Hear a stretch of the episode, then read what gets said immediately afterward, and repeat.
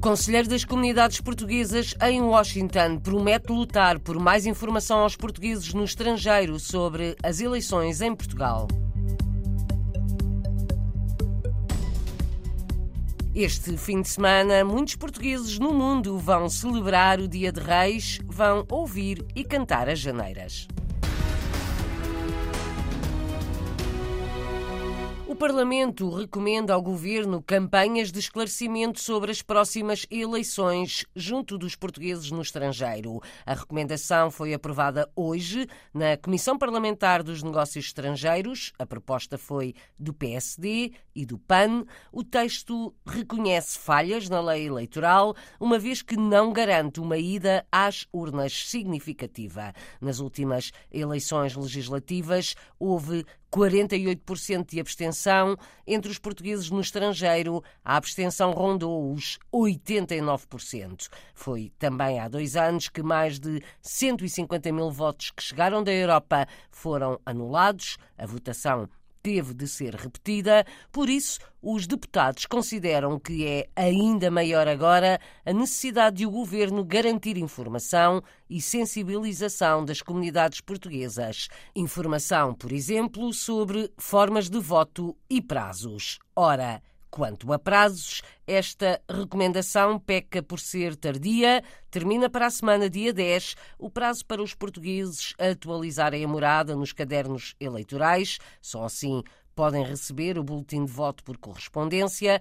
Termina também na próxima quinta-feira o prazo para os eleitores no estrangeiro poderem manifestar a preferência pelo voto presencial. Não é permitido o voto presencial se essa escolha não tiver sido feita com dois meses de antecedência mesmo que o boletim de voto não tenha chegado à morada de residência. Foi o que aconteceu há dois anos com Franco Ferreira, residente em Washington, nos Estados Unidos. O boletim de voto não chegou pelo correio e Frank bateu com o nariz na porta da Embaixada de Portugal em Washington. Não se tinha inscrito para o voto presencial. Eleito agora conselheiro das comunidades portuguesas, promete tentar ensinar os outros como devem fazer para votar. Como novo membro agora do Conselho da Comunidade Portuguesa, isto vai ser uma das minhas prioridades: ensinar, educar os eleitores fora de Portugal como se vota, aonde se vota e quando se deve votar. Novo ano, novas oportunidades e voltando à mensagem do Presidente da República temos que votar. Há muito arriscado, tanto aí em Portugal como aqui nos Estados Unidos. São duas eleições muito importantíssimas que vamos ter este ano. Pelo menos em Portugal há três eleições muito importantes. As eleições nos Açores, vamos decidir quem vai ser o novo primeiro-ministro e as europeias. Portanto, importantíssimo saber quais são os nossos direitos, qual é o processo, é um trabalho que temos que fazer por parte do governo, dar informação. Até vou dizer que estou a ver mais, mais informação através das redes sociais, mas tem que fazer muito mais. Além disso, não é só o governo, são os partidos portugueses. Há falta de informação para os eleitores fora de Portugal. E eu vou lembrar os partidos em Portugal. Eu acho que a nossa voz, as nossas necessidades são importantíssimas para Portugal, porque também somos contribuintes. Nascido em Ranholas, Viseu, Franco Ferreira vive há quase 40 anos nos Estados Unidos, tem uma empresa de consultoria, foi eleito conselheiro das comunidades em Washington. Outra das suas prioridades, diz na RDP Internacional, é unir os portugueses nos Estados Unidos, apostando nas redes sociais. Também um, um, dos projetos que eu quero fazer agora para este ano é ligar muito mais a comunidade portuguesa aqui nos Estados Unidos.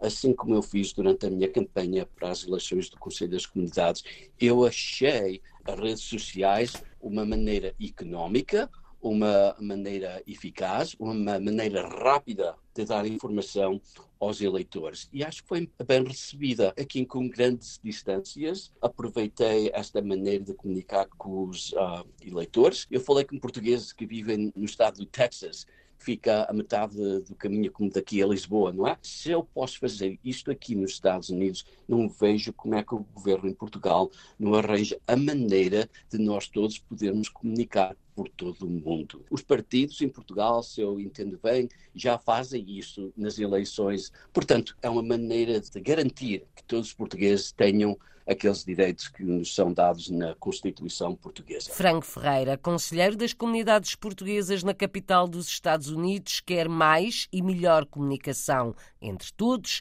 acima de tudo por parte das autoridades em Lisboa para os portugueses no mundo. Estas declarações foram feitas à jornalista Paula Machado, da RDP Internacional. Mais cátedras para o estudo da língua e cultura portuguesa em universidades estrangeiras é uma das apostas do Instituto Camões para este ano mais cátedras, o avanço da digitalização no ensino português no estrangeiro, ainda a celebração dos 50 anos do 25 de Abril e os 500 anos do nascimento de Camões. Objetivos apresentados por Ana Paula Fernandes, presidente do Instituto Camões. Vamos continuar a investir no aumento de cátedras, na digitalização do ensino da língua portuguesa, na promoção da ação cultural externa, aumentando o número de ações este ano, com dois pontos muito importantes, que é a celebração dos 50 anos do 25 de Abril e, eh, obviamente, os 500 anos do nascimento do Camões, que são dois momentos muito, muito importantes dessa, dessa ação cultural externa.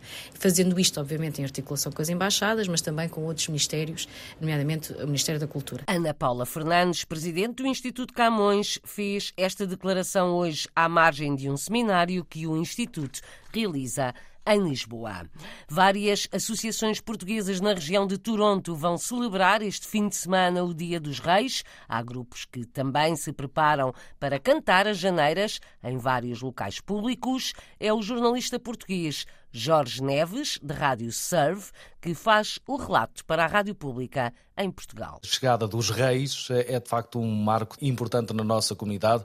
São vários os grupos que vão cantar uh, locais públicos, uh, estabelecimentos comerciais, mantendo essa tradição dos reis. A Casa da Madeira, por exemplo, vai organizar já no próximo fim de semana a Festa dos Reis. Também a Associação Migrante de Barcelos vai organizar um evento relacionado com o Dia de Reis. Ainda a Associação Cultural do Minho também vão estar em festa a assinalar esta data.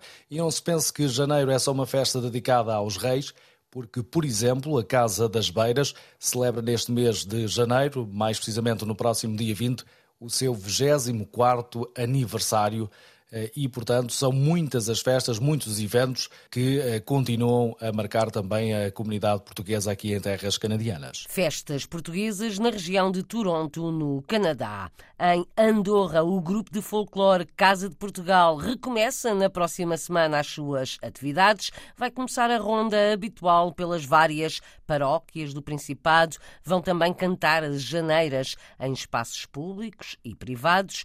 Logo à noite, momento alto do Natal com a troca de prendas, conta José Luís Carvalho. No dia 5 de janeiro, que também é importante aqui em Andorra, que é o dia de Reis, a noite de Reis, as prendas das crianças, portanto, todo este ambiente desta quadra natalícia que no dia de Reis também é o seu expoente máximo aqui no Principado de Andorra. E o que vai fazer o grupo Casa de Portugal? Começamos no dia 13 de janeiro, já com, a, com esta tradição das janeiras que desde 2006, portanto, aqui no Principado de Andorra, estamos a, a impulsionar e, e, a promover esta Portugalidade através do, do canto das, das janeiras, onde durante três fins de semana consecutivos vamos, vamos visitar diferentes igrejas, estabelecimentos comerciais, casas particulares, e, portanto, trazemos, já mantemos viva esta, esta tradição bem portuguesa. José Luís Carvalho, do Grupo de Folclore Casa de Portugal, em Andorra, ouvido pela jornalista Ana Sofia Freitas. Esta sexta-feira, Noite dos Reis, momento da chegada das prendas de Natal.